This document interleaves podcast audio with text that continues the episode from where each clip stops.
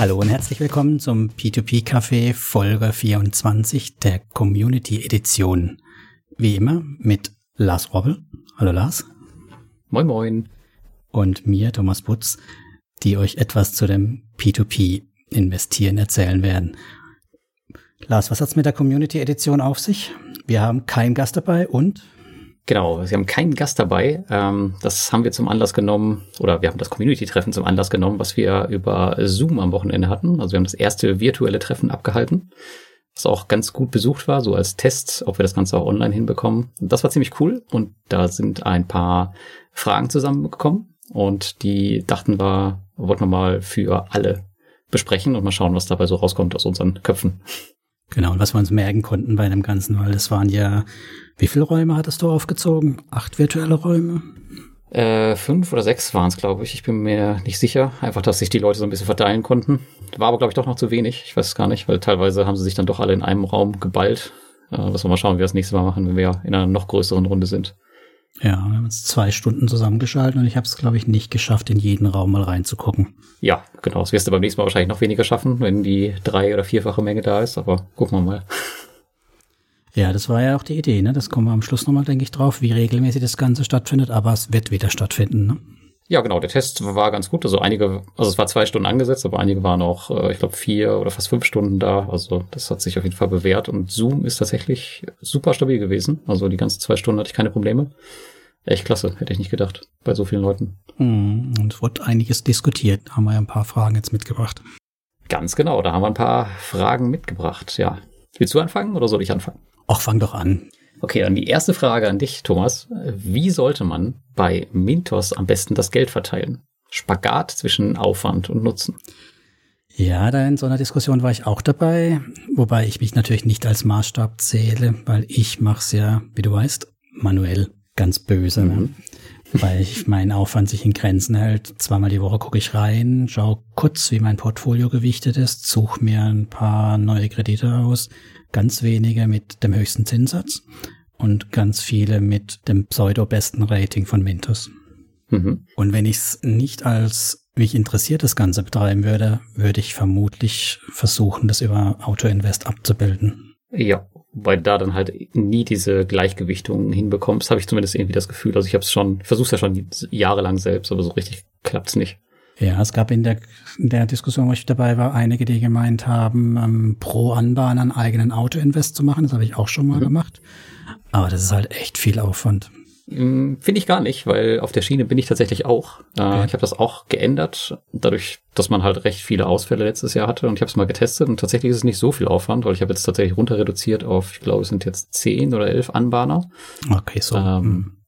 genau, und ich lasse die halt immer laufen bis zu einem bestimmten Prozentsatz und dann schalte ich einfach den nächsten auf Priorität eins und das ist jetzt nicht so viel Aufwand, finde ich. Also hat mich überrascht. Ich habe auch erst zurückgeschreckt vor dem Aufwand, aber wenn die halt einmal stehen, und du die Range groß genug machst, dann musst du eigentlich immer nur die Priorität ändern, so wie du es halt gerade haben möchtest. Ah, das ist da gelöst, weil ich hatte immer das Problem bei so Einzelnen, dass ich dann versucht habe, die prozentuale Aufteilung dann immer wieder anzupassen und dann gibt's ja von einem gerade keine Kredite und so und das fand, das fand ich dann Aufwand, aber mal klar, wenn man dann Töpfchen für Töpfchen füllt. Genau, das war die Idee. Also ich mache das jetzt nicht alles gleichzeitig, sondern ich sage jetzt zum Beispiel 2000 Euro nur Delfin Group, wenn die voll ist, hm. nehme ich die nächsten und die nächsten und die nächsten und ich mache die Range immer weit genug, zum Beispiel von, keine Ahnung, bis 5000 Euro und dann, ja, lass mal gehen. Und auch alle Kredite und alle Laufzeiten. Und dann ist das relativ fix eigentlich. Hm, ja gut, so mache ich das natürlich manuell. Ich gucke auch gerade, oh, Delfin Group ist unter 10% gerutscht, dann kann ich da wieder ein paar kaufen und dann kaufe ich alles, was an Rückflüssen da war, Delfin Group auf. ja, ja, genau. War mir denn äh, Auto-Invest. Aber ja, ich denke, um wirklich da passiv ranzugehen, bleibt ja eigentlich nur eine Mentor-Strategie, oder? Eine vorgegebene. Wenn du es richtig passiv haben willst, ja, also du kommst, also wenn du so eine Einzelstrategie fährst mit einzelnen Auto-Investor, kommst du halt echt nicht umhin, dich ein bisschen zumindest damit auseinanderzusetzen. Klar, du kannst auf die Mintos-Ratings vertrauen. Gut, wie gut die sind, wissen wir alle. Werden wir wieder erfahren, ja. Mhm. Ja, aber auch, aber selbst wenn man auf die externen Ratings schaut, ich glaube, es gibt ja Ratings bei P2P Explore. Mhm. Ähm, wenn du die aneinander hältst, so viel Unterschied ist da auch wieder nicht. Also von daher, irgendwas müssen die auch wiederum richtig machen. Ich glaube, am Ende tut sich nicht viel, was du machst. Vor allem schützt einem das auch nicht davor, dass man dann doch mal daneben liegt. ja, das kann ja von heute auf morgen passieren. Wenn wir jetzt bei diesem Lizenzentzug bei VAX sind und wenn wir jetzt Mintos glauben, dass sie nichts davon gewusst haben, das passiert von heute auf morgen, dann war's das halt. Kannst du nichts machen. Mm, genau, also so einfach ist passiv bei Mintos gar nicht, außer man vertraut auf die vorgegebenen Strategien. Das hast du doch auch mal gemacht, oder? Ich habe es mal getestet, ja. Ich habe ähm, sowohl die Strategien, die es vor Invest in Access gab, getestet. Die waren damals schon ziemlich müllig. Ähm, mhm. Invest in Access habe ich getestet. War auch irgendwie nicht so meins. Und ähm, ja, jetzt die Dorian habe ich jetzt nicht mehr genommen, weil ich will jetzt auch nichts mehr verbessern. Und deswegen bin ich jetzt mal auf diese Strategie gegangen, weil ich halt jetzt auch ein größeres Portfolio habe als noch letztes Jahr und da ein bisschen mehr auf Sicherheit aus bin. Mal schauen, wie das in der nächsten Krise läuft. Vielleicht findet man ja einen Hörer, der uns mal berichtet, der diese vorgegebenen neuen Strategien hat, ob er zufrieden ist oder nicht. Und können wir ja beim nächsten Mal dann drüber reden. Ne? Ja, das wäre mal richtig cool, ja. Ja, ich war in einem Raum noch, das war ein Thema, das eigentlich genau für dich ideal gewesen wäre, weil da war eine nette junge Frau aus Mexiko zugeschalten, die dahin geflogen ist, um von dort aus ihr Online-Business aufzubauen. Da waren, äh, okay. wir waren zu dritt in dem Raum und wir beide waren jetzt nicht unbedingt die, die die, die richtige Antwort geben konnten. Ist das eine gute Idee? Ach, das war die Andrea. Da bin ich doch später auch noch äh, zugestoßen. Dann hast du ja dich ja mit ihr ausgetauscht. Ja, ja, prinzipiell ist das eine gute Idee. Hat's, aber ich wusste jetzt nicht, dass sie direkt ähm, extra nach Mexiko geflogen ist, um da ein Online-Business aufzubauen. Ich dachte, das wäre einfach nur so gewesen. Aber prinzipiell kannst du das von überall aus machen, solange du eine ordentliche Internetleitung hast und, naja, deine steuerlichen Sachen irgendwie geklärt hast, ist das kein Thema. Also man sieht selbst äh, in unserem P2P-Community-Treffen kann man über, wie mache ich mein nächstes Online-Business plaudern, ne? Ja, Ganz genau. Und das ist auf jeden Fall auch ein Thema für das nächste Café mit dem Alex Fischer, weil der hat es ja prinzipiell auch so gemacht. Der macht es ja aus Thailand und hat eine Firma in Estland eröffnet. Und das hat halt schon ziemlich viele Vorteile. Zum Beispiel keine Steuern zu zahlen. Mm, sehr schön. Ja, gut. Dann eine Frage, die noch bei mir besprochen wurde. Das war die Frage, wie viele Plattformen sind eigentlich genug? Was denkst du? Na, wenn du mich vor einem guten Jahr gefragt hättest, hätte ich gesagt, man kann nie genug Plattformen haben. Ne? Nachdem Der Plattformsammler. Dann, genau, Plattformsammler. Nachdem dann aber Investio, Monacera, Kytzal so nach und nach geplatzt sind, bin ich dann ein bisschen zurückgerudert. Allerdings denke ich trotzdem, so eine Handvoll Plattformen ist sicher kein Fehler. Und wenn man eine Handvoll haben will, dann braucht man halt vielleicht noch so eine weitere Handvoll im Köcher für zum Nachlegen oder rausziehen wieder. Also so 10 ist eigentlich schon wirklich gut genug. Ja, würde ich auch sagen. Aber ich würde das gar nicht an der Zahl festmachen. Also bei mir gibt es da eigentlich keine Grenze. Ich meine, es regelt sich irgendwie natürlich. Ich hätte gar kein Interesse, so irgendwie 30 Plattformen aufzubauen. Ich glaube, der, der Philipp, der hat ja 27 gehabt, hat er, glaube ich, gesagt. Ja, als dem, Blogger kann man ja auch ein paar mehr haben. Ja, aber selbst da muss es irgendwie unter Kontrolle halten. Und ähm, ich habe es jetzt tatsächlich ähnlich wie bei den Aktien mache ich das. Und zwar baue ich die so ein bisschen auf nach dem abzuwerfenden Cashflow. Zum Beispiel sage ich, ich möchte jetzt ein Twino haben, was 100 Euro im Monat abwirft. Da brauche ich dann Betrag X für und wenn der halt voll ist, dann nehme ich die nächste Plattform und so baue ich mir halt einzelne Positionen auf, die entsprechenden Cashflow abwerfen, mhm. den ich dann einfach abschöpfe. Und das mache ich bei den Aktien auch oder bei den Sammelanlagen. Und das ist eigentlich eine ganz coole Strategie, finde ich. Und so, naja, sind diese Grenzen oder wie viele Plattformen braucht man wirklich, sind dann halt obsolet, weil du einfach nach dem Cashflow sortierst. Bei mir ist es halt auch noch so eine Frage der Gewichtung. Also ich habe noch nie gesagt, man soll auf allen Plattformen gleich verteilt anlegen, sondern dann schon auch die, die Tops, die, den Mittelbau und äh, die, die Newcomer habe ich sie genannt. Also da habe ich dann schon immer gesagt, hier Verhältnis 5 zu 2 zu 1 oder 5 zu, egal, aber in einem gewissen Verhältnis. Und das äh, ist für mich noch so ein Kriterium zu sagen, naja, also eine Plattform wie Monsera oder sowas, die kriegt erstmal noch nicht so viel. Da will ich erstmal sehen, dass die eine Weile läuft, positiv auch weiterläuft und erst dann würde ich da mehr reinstecken. Und daher gibt's auch eh nur eine Handvoll Plattformen, wo ich dann sage, die sind so meine Top-Investment-Plattformen. Ja, sehe ich genauso. Aber zu diesem, zu diesem Alter, da kommen wir später nochmal bei einer Frage zu, aber ja, ja. es ist schon spannend. Genau, zehn ist genug. Wenn du das sagst. Anlageberatung. Ja, dazu kommen wir später auch noch zum Thema Anlageberatung. Ja, dann habe ich es angezogen, das Thema Estate Guru, Spekulationen über Projekte in Ausfall, Hypothekenschulden. Da war die Frage, glaubst du daran, dass Estate Guru Projekte mal demnächst auch wirklich abschreibt? Denke mal, irgendwann wird schon dieser Zeitpunkt kommen müssen. Aber ich denke mal, die werden das auch ordentlich kommunizieren. Also ich denke mal nicht, dass die da jetzt aktuell irgendwas verstecken oder so. Und die Frage ist ja auch dann am Ende, wie viele Projekte betrifft das? Also ist jetzt ein Projekt, sind zwei Projekte, dann müsste ich wieder die Frage stellen, wen interessiert das überhaupt? Also. Da muss man ja schon wirklich dann äh, exzessiv viel investiert haben, um das einen überhaupt bei einem entsprechenden Portfolio überhaupt tangiert. Ja, ich glaube, das war auch nochmal das Wichtige, so festzustellen für die, für die meisten, das war auch Konsens, denke ich, ähm, dass man eben nicht mit einer Handvoll Projekte in so eine Plattform rein darf. Das ist, geht halt einfach nicht. Ja, ich habe eben noch einen, äh, einen, Kommentar bei Kolja unter dem neuen Crowdestor-Video gesehen und ähm, da meinte auch jemand von wegen, Crowdestor wäre voll scheiße, er hat in acht Projekte investiert, drei sind ausgefallen, der wäre halt im Verlust. Das ist halt so, naja, das ist so ziemlich typisch. Also du musst halt schon echt eine entsprechende Anzahl an Projekten auf dem Kasten haben, ansonsten ist es halt überhaupt gar nicht bewertbar am Ende. Ja, man muss halt das Vertrauen haben, dass ich dort im, am Schluss vielleicht um, die 100 Projekte drin habe der Plattform. Ne? Ja. Also so, ich habe immer gesagt, 5000 Euro muss ich bereit sein, mittelfristig in die Hand zu nehmen, damit ich in so einer Plattform im Mindestinvest mal 100 bereit bin zu investieren. Ja, und was, was ich noch interessant fand in der Diskussion war ja, dass Hypothekenschulden quasi nie verfallen. Also bei den Konsumentenkrediten wissen wir ja, dass da nach irgendwie, keine Ahnung, ja, zwei, drei Jahren, je nach Land, je nach Gesetzgebung, dann tatsächlich der Kreditnehmer schuldenfrei wird. Vielleicht darf er keinen Kredit mehr aufnehmen, aber der muss den alten Kredit nicht mehr begleichen, wenn er nicht kann. Mhm. Und bei Hypotheken wäre das zumindest mal in Deutschland auf gar keinen Fall so. Und ich kenne natürlich jetzt nicht estnisches, lettisches oder sonstiges Recht, aber die These war, dass die eben dann für immer im Lohnbuch stehen bleiben könnten, weil sie ja auch dann für immer Estate Guru gehören. Ne? Ja. Ja, das kann sein. Aber da wir ja auch alle keine Experten sind, werden wir wohl abwarten müssen, was passiert. Oder mal dran denken und die Katri fragen. Ne? Ja, ist ja die Frage, was sie dazu sagen wird. Aber ja. Ach, ich, ich liebe kritische Fragen. Ja, dann gab es bei uns noch eine Frage, beziehungsweise es war gar keine Frage, sondern es ging in dem Kryptoraum, den wir auch hatten, das Thema Kryptolending. Und da hatte ich eine neue Plattform entdeckt, und zwar CoinLoan. Und da hatte ein anderer aus der Community mir gesagt, ich fällt sein Name leider gerade nicht ein, Schande, ähm, dass, es, man, dass man dort auch Fiat-Geld, also Euro-Guthaben beispielsweise zu 10%, ich glaube 10,4% Rendite anlegen kann. Und ähm, das ja auch schon wieder eine Art tatsächlich Tagesgeld ist. Und nicht nur Euro, sondern auch britische Pfund und den guten alten russischen Rubel.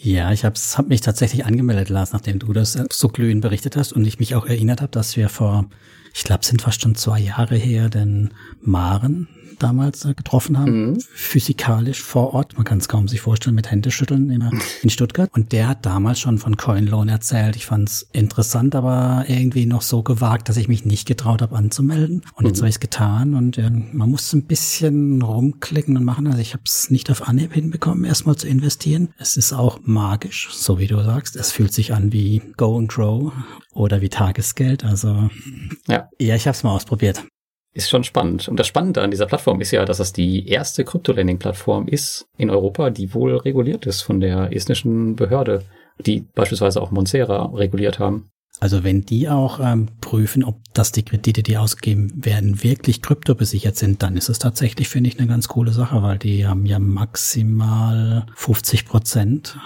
LTV, mhm. also man muss 50 Prozent des 150. Du musst 150 Prozent äh, hinterlegen von dem 150. Wert, den du aufnimmst. Ah, okay. Mhm. Achso, und 170 ist dann, dann kriege ich noch bessere Konditionen, ne? Weil es waren ja 50 bis 70 war doch irgendwas mit LTV. Genau, richtig. Desto mehr, desto besser für dich ja. am Ende, ja. ja. Also genau, man kann nämlich, als wenn man sich angemeldet hat, ja beides tun. Man kann Geld hinschleppen, man kann sich aber auch Geld holen und also seine Kryptos beleihen dort. Hm. Genau, ich habe jetzt äh, mir ein paar USDC da geholt. Ähm, also ich wollte jetzt keine, keine klassischen Euro, wenn man schon auf so einer Plattform ist, dann sollte man auch ein bisschen mit Kryptos rumspielen. Und das funktioniert wunderbar. Ich habe jetzt seit circa einem Monat liegen und es tut, was es soll eigentlich. Also es ist schon echt spannend. Und da gibt's auch über zehn Prozent Zinsen drauf und bei täglicher Ausschüttung. Also es ist krass. Ja, die aber ausgezahlt werden sie nur einmal im Monat, ne? Ähm, ja, aber ich glaube, du kannst sie auch unter, äh, unter monatlich, sagt man das so, kannst du, glaube ich, auch auszahlen. Ich glaube, das geht auch okay. auf Anfrage. Ich habe es noch nicht getestet, aber ich meine, ich hätte da einen Button gesehen. Bin mir mal gerade nicht sicher. Und ich habe dann das gesehen, was ich bisher noch nie gemacht habe. Es gibt doch irgendein Stacking, ne? Äh, das weiß ich gar nicht. Habe ich auch noch nicht gesehen. habe ich gesehen mit einem eigenen Coin, dass man da irgendwas stacken kann. Ja, stimmt. Die haben ihren eigenen Coin. Den CLT heißt er, glaube ich. Mhm. Ja, stimmt. Den kannst du staken. Ah, so viele Möglichkeiten, um zu investieren. Unglaublich werden wir die nächsten Monate bestimmt noch mehr davon hören. Ich denke schon, ja. Das ist auf jeden Fall eine Plattform, die ich mir auch genauer anschauen werde. Also ich muss jetzt nicht unbedingt mein Portfolio da ausbauen. Ich habe drei Plattformen, aber wenn man schon mal eine regulierte Plattform aus Estland hat, dann sollte man sich die Chance auch nicht nehmen lassen. Vielleicht kann man die auch nochmal besuchen oder so. Das wäre was. Hm. Ja, Bei mir ging es da noch um das Thema mal wieder Mintos. Da war die Frage, gibt es denn noch Wachstum bei Mintos? Müssen die nicht schon längst wieder neue Anbahner aufnehmen, statt nur welche zu verlieren?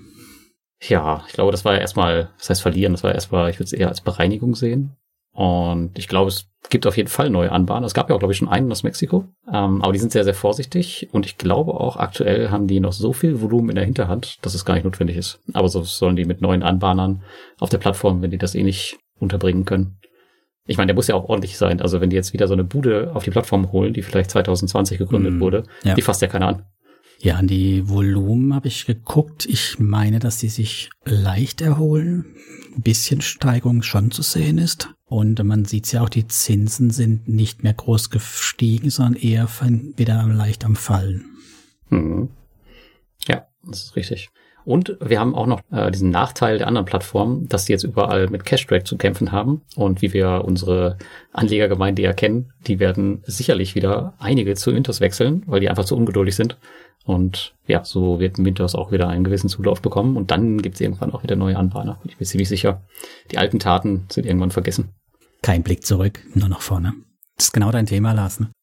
Ja, genau also bei, bei Mintos ist ja auch so, ähm, die stehen jetzt halt zwar im Fokus, aber es wird auch irgendwann mal bei einer anderen Plattform schlecht laufen und dann steht Mintos nicht mehr im Fokus. Ich meine, ja klar, bei Twino, bei Peerberry läuft alles super, aber es kann auch mal von heute auf morgen der Ofen aus sein und dann freuen sich alle über die paar Verluste, die sie bei, bei Mintos hatten mit den paar mhm. Anbahnern. Darf man nicht vergessen, sowas. Das ist richtig. Ja, und ähm, genau, da kommen wir nochmal zum Alter zurück. Das hatten wir ja eben schon mal kurz. Und zwar ging es da auch um die Frage, ob man nicht einfach Scams vermeiden könnte, indem man einfach ähm, das Alter so ein bisschen berücksichtigt. Und wenn man mal so zurückschaut, dann gibt es da so eine magische Fünf-Jahres-Grenze, womit man tatsächlich fast alle Scams im P2P-Bereich ver vermieden hätte, wenn man die genutzt hätte. Ähm, was denkst du dazu? Was ist mit vier Jahren geplatzt? Mit vier Jahren? Mhm. Äh, weiß ich nicht. Weil du meinst, ein kleiner fünf, deswegen hätte mich interessiert, was mit vier. Ich hätte sogar schon bei drei bis vier gedacht, dass da die Grenze ist. Ach so, ja, die ähm, fünf kam jetzt aus meinem Rating, weil ich da so die Grenze angesetzt habe. Hm. Also ich ah. weiß gar nicht, wie alt die Plattformen waren. Und da kam, kam doch, glaube ich, ein Einwand, dass Fast Invest ja fast fünf ist.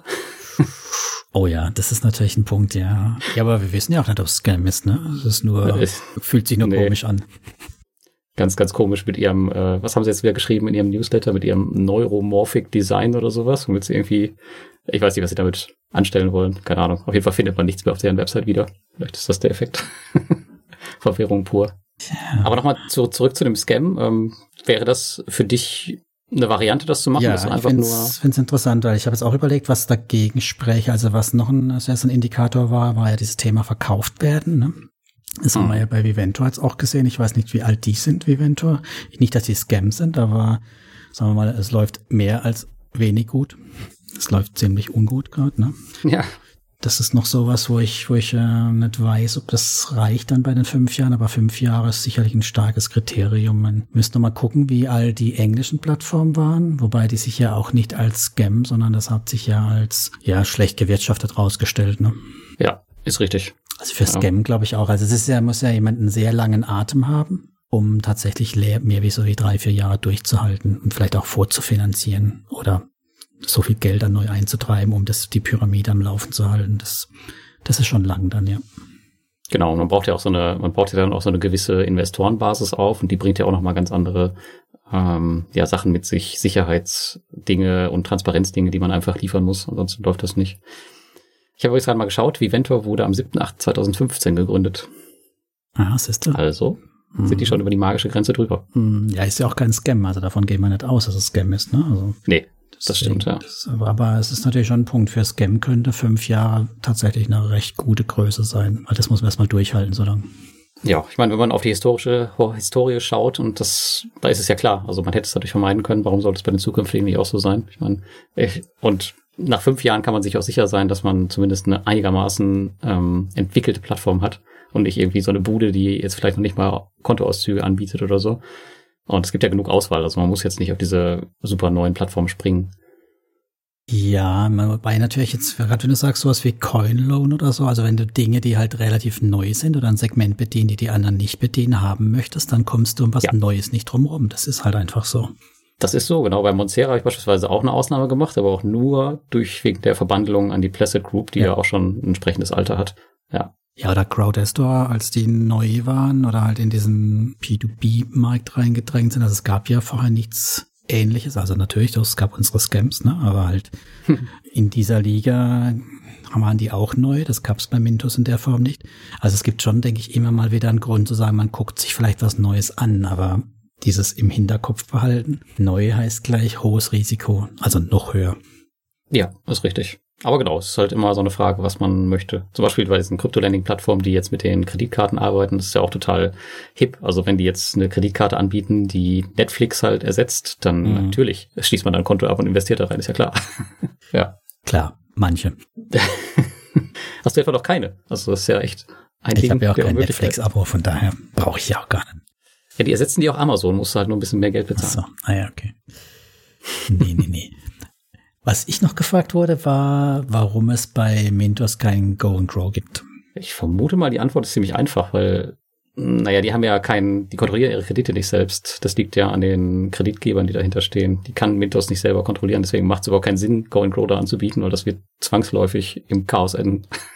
Sehr genau. Also die, man könnte natürlich sagen auf Anbahner-Ebene, aber ich meine, wenn ich halt ein 10.000 Kredite-Portfolio habe und da das Risiko entsprechend über jahrelange Erfahrung äh, mir halbwegs vernünftig in die Zukunft prognostizieren kann, ist es halt was anderes, wie wenn ich 50 Anbahner habe und das Risiko halt nur bedingt qualifizieren kann. Ne? Ganz genau. Und man darf bei Bondora auch nicht vergessen, die arbeiten ja fast vollständig datenbasiert. Also was, als wir da waren, was wir da gesehen haben für Berechnungen, das ist ja der, der absolute Wahnsinn. Und die haben ja auch so eine große Datenbasis schon seit zehn oder elf Jahren.